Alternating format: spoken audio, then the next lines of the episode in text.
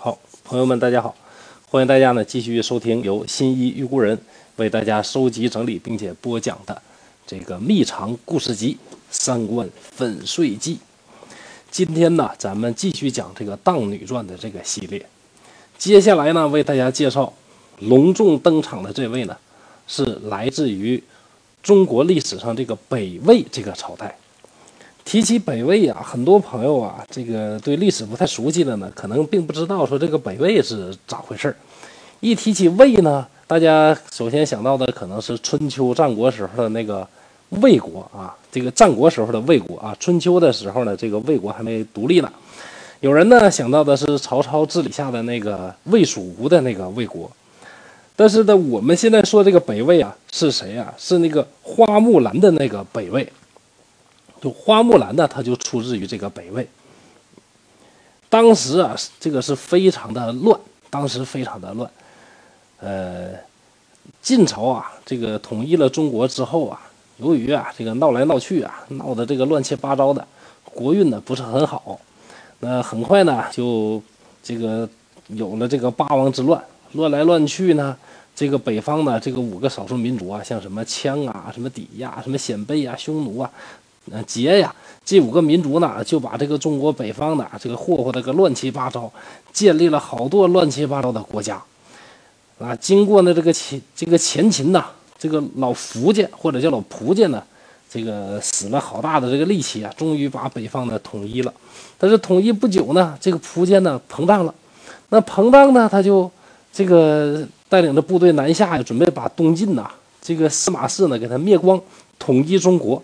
想象的挺好，结果呢，在淝水之战呢，一不小心呢，让人给打败了。那打败了之后啊，这个北方呢又开始乱了，就非常的混乱。又经过了好多年呢，这个鲜卑族的这个这个拓跋氏啊，终于呢是统一了中国的北方，最后呢建立了建立了一个什么？建立了一个北魏。这个北魏啊，虽然说他的他的这个皇帝呢都是这个鲜卑族的人，但是啊。这个经过这个北魏，呃，孝文帝的这个改革呀，呃，汉化的这种改革，不但呢把这个整个国家的这个管理方式呢改成这个汉族的管理方式，连皇帝的这个姓呢也从鲜卑族的这个拓跋氏啊改成了，呃，这个汉族的这个汉族的姓氏，就是姓元啊，就是姓元，就是哪个元呢？就是宋元明清元元朝的那个元啊，元朝的那个元。北魏啊，呃，虽然是少数民族创立的政权，但是他，呃，打破了那个胡运不过百年的这么一种说法，最后呢是勉勉强强的坚持了一百多年。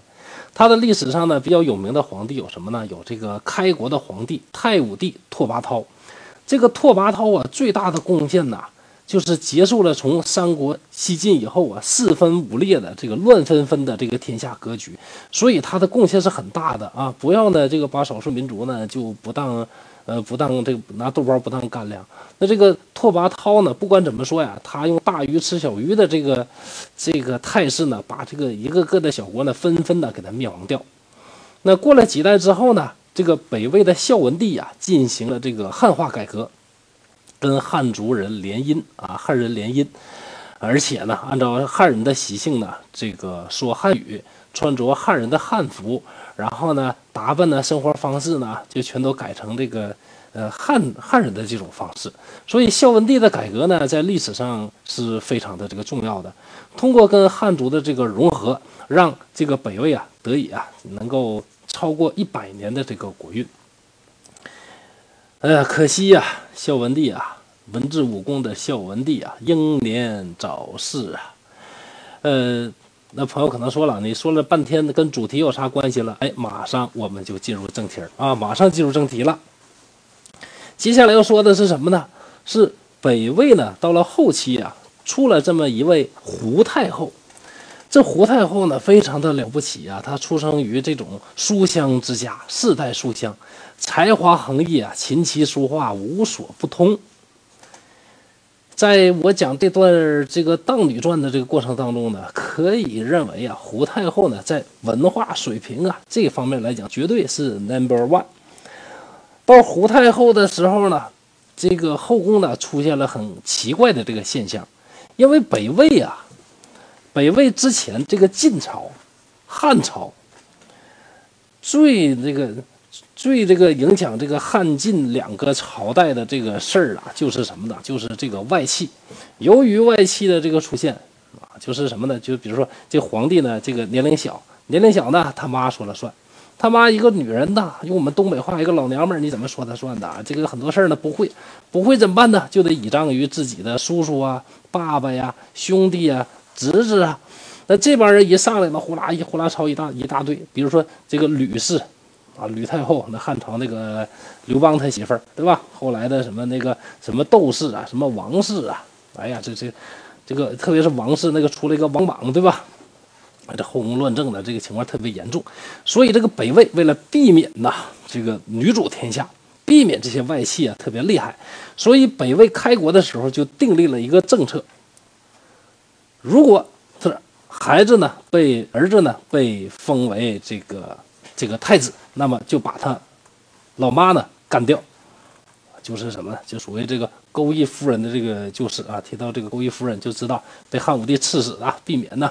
这个将来呢，成为外戚，那变成外戚，那整个北魏啊就是这样的，啊，这个制度呢就是这么定的，生下太子，老妈必须得死，所以呢，这个北魏啊，所有的宫女啊都特别的害怕被皇帝临幸，万一呢被这个皇帝呢喜欢啊逮着啪啪，那要是不那这个这个说的有点不好了啊，这个说说的这个有点儿童不宜了，那这个一旦呢生了这个孩子。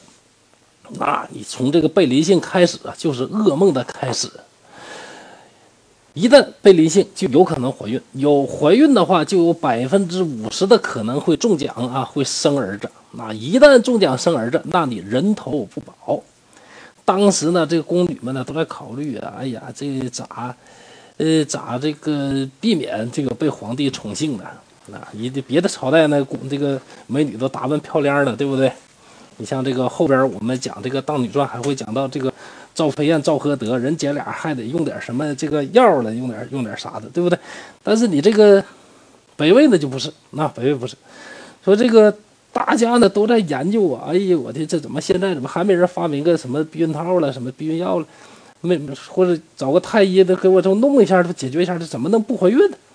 这胡太后不是啊，胡太后的主意正，啊，我行我素啊。那个他说什么呢？说当前呢，距离计划生育，那还有一千多年，我们先不急啊，先不急。你们不敢生，我生，对吧？就那无所谓，对吧？那如果能生一个儿子啊，这个当了皇帝，我死也认了。所以这位胡太后啊，啊，这个非常的了不起啊！到底是书香门第啊，这会琴棋书画的人呐，这个就 就是了不起啊，了不起。呃。经过胡太后啊，跟她老公俩人啊不懈的努力，这个特别狠的这位胡太后啊，真的就生了一个白白胖胖、特别招人稀罕的一个这个这个大儿子，叫什么呢？叫元许。呃，本来呢，这个拓跋氏啊是鲜卑人，为了能够汉化呀，他们这个姓也改了，就改成汉姓啊，就姓元。这个元许呢是个独苗苗啊。所以五岁的时候啊，就被立为了太子。根据这个北魏的后宫的规则，儿子被立为太子，那也就是他老妈的这个忌日。但是呢，这胡姑娘啊，这可不是一般人啊！胡姑娘呢，不但没有死啊，而且呢，这个活得非常的好。那么为什么没有死呢？就这话说的好啊，说皇上呢，如果你杀了我呀。将来咱的儿子就是呢这个现在这个太子元许啊，继承了你的位置，他将来会恨你一辈子啊！你想，你儿子将来当了皇帝，你在九泉之下，你的儿子这么恨你，他的祭祀什么也都不好啊！那你这样的话，那你在底下待的能安稳吗？对吧？哎，所以呢。这个经过这个话呢，呃，这个宣武帝啊，就是他这个老公啊，一听啊，哎呀，这这应该是非常迷信的一个人啊，说这个还真不行，那这样吧，那就留着你吧。这胡太后呢，哎，就成功的躲过了这个人生当中的第一个大劫。等到这个太子啊，允许啊，刚刚被立为太子的第二年，胡太后的老公这个北魏的宣武帝呀，是挥挥衣袖，不带一片云彩，就到阎王爷那儿去报道了。那胡太后呢，就成为了这个北魏历史上的特别少有的这个太后。理所当然的呢，是以这个这个以这个母后的身份呐。操纵着他六岁的这个儿子，这个允许啊，这个当上了这个实际上的这个帝国的这个统治者呀。胡太后是什么人呢？前面说过呀，她是书香之家，才华横溢，那是非常了不起的一个人呐。不但呢这个懂文学，而且呢人家还懂政治，那把这个国家呢治理的呢还不错啊，还是很强悍的。当然了，我们说来说去，我们说的不是他这个执政能力啊，咱们讲的《荡女传》吧，是是讲说他这个这个这个作为母仪天下这个太后呢，其实呢，他这个作风呢，并不是很端正的啊，不是很端正的。呃，可能啊，也跟这个少数民族政权有关系，可能呢，也是和这个宋朝的这个朱老圣人呢还没出世啊有关系。所以呢，这位胡太后呢，这个是非常纵欲、非常淫荡的这么一位太后。在《资治通鉴》里边啊，有这么两段记载。要说人家这个司马公啊，写那玩意儿写的，就历史上只要叫司马公的，那文笔那就是好啊。你看《资治通鉴》里边怎么写的呢？啊，我给大家念一段啊。呃，第一段呢是这么写的啊，说魏太傅世宗。清河文献王奕，美丰仪，胡太后怎么怎么样呢？是逼而幸之，啥意思呢？说这个北魏这个太傅啊，呃，世宗啊，这挺大个官儿，而且呢还被这个封呃封王了。那这位叫什么呢？叫元义。元义是谁呢？是胡太后她老公的弟弟。呃，简单点说呢，就是他的这个小叔子。哎呀，这个小叔子长得什么呢？美风仪啊，长得帅呀。这个清呃清河文献王啊，这长得帅。那帅呢，胡太后就喜欢，喜欢呢就想跟人家，是吧？这个这个有一些呃比较亲密的这个交往。但是你想跟人家交往，人干不干的，人家不一定干。所以呢，这胡太后怎么样呢？是。逼而性之，就是强迫着他的这位小叔子跟他呢在一起发生亲密的关系。你看，咱这胡太后有权利就是不一样。哎呀，做一个女人呐很难，是吧？做一个漂亮的女人更难。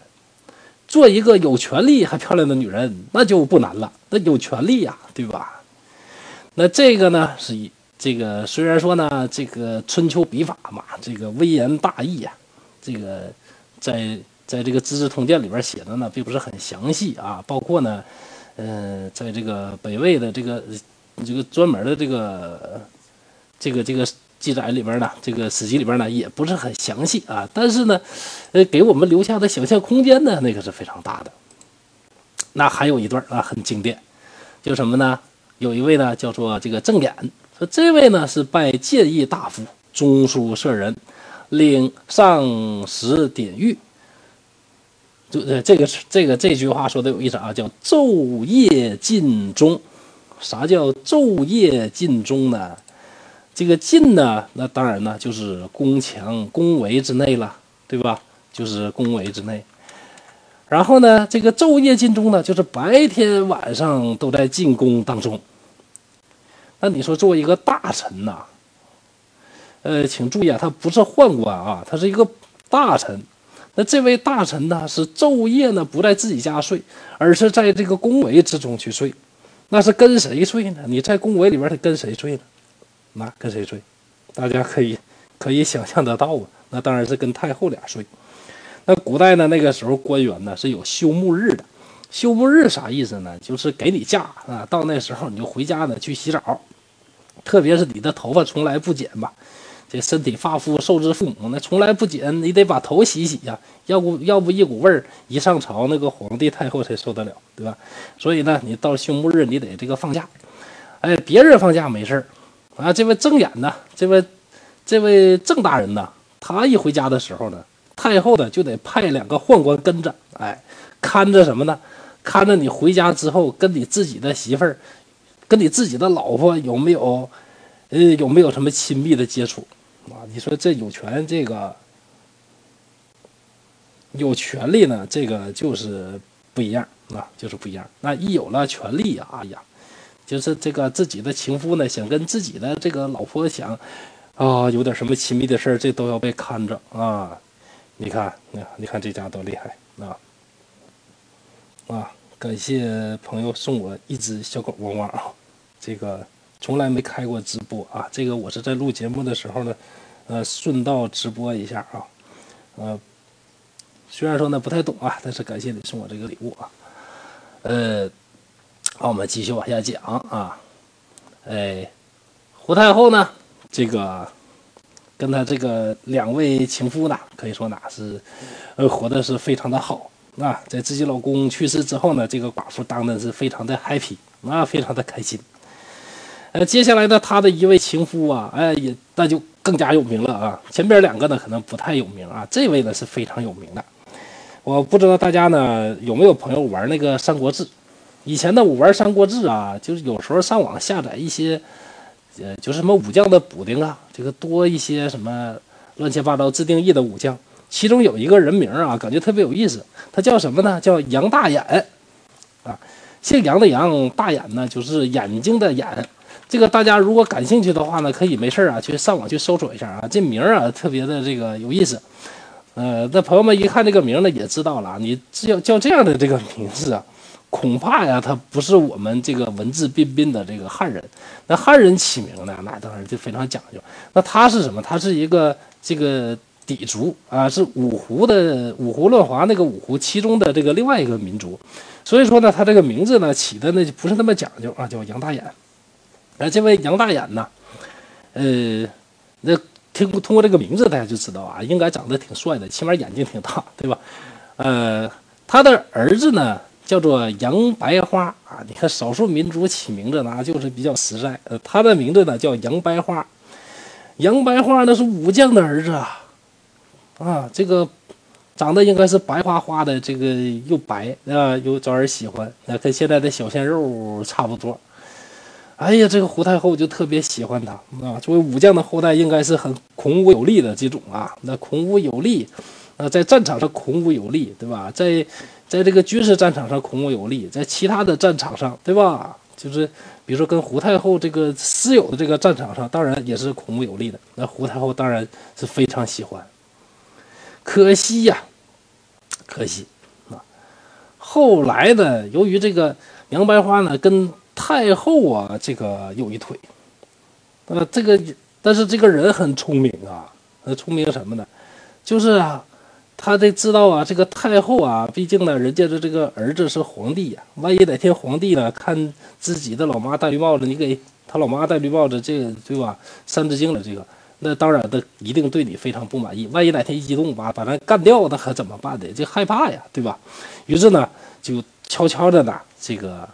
改了名字，叫杨白花呢，就改成了叫杨白华，一溜烟的呢，就跑到了南朝。那当时那可是南北朝啊，那北方是谁呀？北方是这个北魏啊，南方还有南朝呢，就跑到这个南朝。跑到南朝之后，哎呦，这胡太后啊，也思念自己的这个这个情郎哥啊，那当然呢，这个心情非常的难过啊。作为一名啊。这个书香门第的后人呢，写了一首啊千古流传的这个诗。那这个诗的名字呢，就叫这个《杨白花歌》，或者叫呃《杨白华歌》。内容是这么写的：叫阳春二三月，杨柳齐作花。春风一夜入归大，是杨花飘落南家。含情出户脚无力。是识得杨花泪沾衣，秋去春还双燕飞，愿携杨花入朝里。哎，这个这首诗写的呢很有水平，呃，但是呢也是有那么一点点的这个香艳。什么意思啊？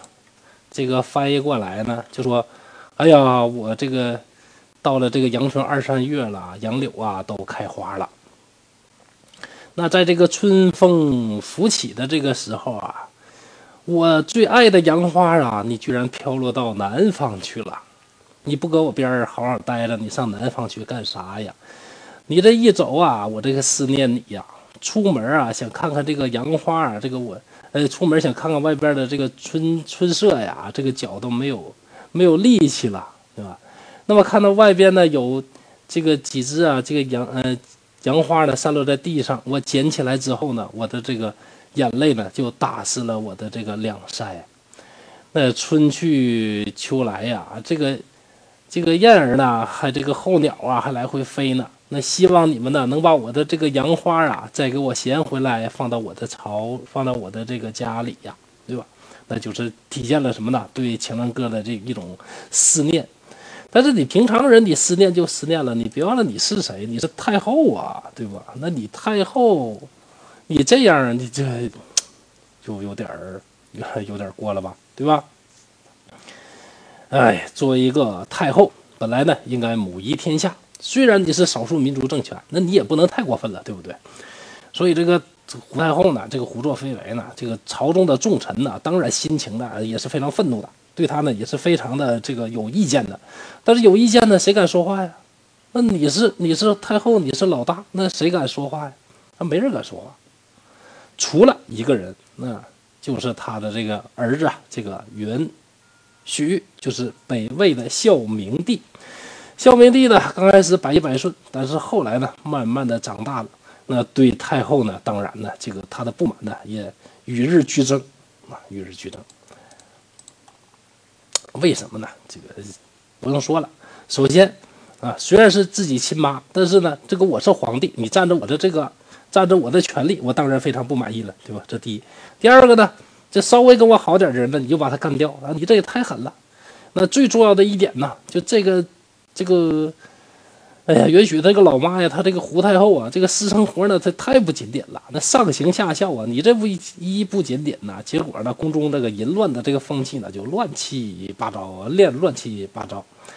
那后来呢，这个，哎呀，就是他的这个儿子啊，这个允许啊，这个越来越大啊，越来呢，就是。越看他老妈的这个态度呢，越来越仇恨。那他这个老妈呢，一看不行，那这小子长大的这个没个好，那怎么办？好办，哎，下手，直接呢就把他这个儿子呢，这个给干掉了。虎毒不食子啊！但是胡太后呢，是亲手把自己的儿子呢给毒死了。那毒死之后呢，哎呀，这回对吧，就没有任何的羁绊了。那胡太后呢，就更加的纵欲，更加的这个享乐。穷奢极欲，那他这个上行下效这个带领之下呢，北魏的各王公大臣纷纷效仿，就像以前楚国似的，老子是蛮夷，蛮夷怕谁？对不对？我作为一个蛮夷，啊，我作为一个蛮夷啊，我呢这个随意啊，想怎么弄啊就怎么弄。结果呢，这个这个北魏呢。这个本来衰就衰弱衰弱的这个这个国势呢，就一落千丈。后来呢，这个在外的这个大将啊，尔朱荣啊，他起兵反叛。啊，胡太后呢就召大家商议啊，商议呢，大家心里边都恨那个太后，没人帮他。这这这这这这怎么办呢？这个有有这个太后呢没有办法啊，就逼着大家。啊，大家呢就开始呢就是胡说八道了。那说你这样吧，你派这个这个，呃，有一个叫李神鬼的啊，你派他呢派兵。这李神鬼呢，这个厉害呀，哎呀，老老老老厉害了。然后呢，就派李神鬼呢带兵呢去抵御尔朱荣。那尔朱荣呢，说实话呢，你要给他放到什么三国时候啊，放到什么瓦岗寨那个时候啊，放到什么明末清初啊，这啥也不是。但是呢，这个。就是什么呢？事无英雄啊，遂使庶子成名啊。现在没有英雄啊，没有项羽、刘邦这样的狠人呐。那你这这尔朱荣呢？那就那就是神神一样的人物。李神鬼呢，到了这个河桥，带着部队，哎呀，一听说尔朱荣大军到了，去的吧，那就回马就跑啊。然后呢，他的这个情情郎哥的这个郑言呢，也吓得连夜就逃回老家了。那哈，就就就是这朝中这些大臣嘛，一个呢是真的是不怎么行啊，再一个呢也是不太呃不太喜欢他。那还有叫这个徐和的啊，就连夜呢这个这这骑着马呢就往东就跑兖州去了。那胡老太后呢，就剩下孤家寡人一个，那怎么办呢？哎，信佛嘛，就下令啊，让自己的孙子啊，那自己的这个孙子。呃，这个孙子就是现在的这个皇帝了，对吧？自己的孙子呢，还有啊，这个所有的这个这个嫔妃呀，那自己呢，这个全都全都这个剃度啊，这个出嫁啊，都这这这这个剃了光头。等尔朱荣呢，这个占了这个京都之后啊，啊，就让这个所有的这个百官拜见这个尔朱荣自己心里的这个皇帝啊，这个叫元子佑。并且呢，派兵呢直扑宫里，把太后、小皇帝全都抓住。最后呢，把这个胡太后和年仅三岁的小皇帝呢一起呢扔进黄河里边淹死了。呃，淫荡的这个胡太后呢，最终呢也是没有什么得到，没得到什么好下场啊，被在河里活活的溺死了。由于呢，这个胡太后呢是特别这个笃信这个佛教的啊，特别笃信佛教的。嗯，在这个北魏呢，这个盛行佛教的这个朝代呢，他是修了好多的寺庙，而且呢也这个也是非常虔诚。但是呢，这个事实呢告诉我们啊，即使你非常的虔诚啊，对佛祖非常的礼遇，非常的尊敬，但是你做的那些事儿啊，嗯，比如说呢，这个毒杀自己的亲生子。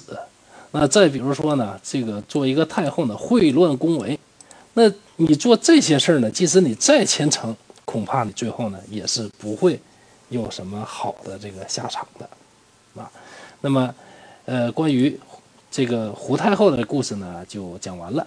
那下一节呢，会给大家讲另外一位胡太后啊，那位胡太后呢，比这位胡太后呢是有过之而无不及啊，这个我们。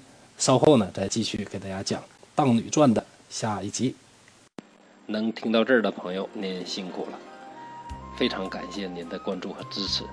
本套《毁三观历史故事集》最初就是播着玩的，所以太多不如意的地方，影响了您的收听，在这儿深表歉意。本人正在播讲一套东北话趣说《聊斋》系列。秉承本人一贯的毁三观风格，用东北话播讲不改变、不删减、不解读的高清无码聊斋故事。我将把所有聊斋志异当中四百九十多个故事全部用我的方式进行讲解。希望您能订阅和收听，让我用全力以赴制作的音频补足我的遗憾。谢谢你。如果你想订阅这套专辑，可以点击我的头像，然后就可以看到另外一套专辑。期待在另外一套专辑当中与您见面。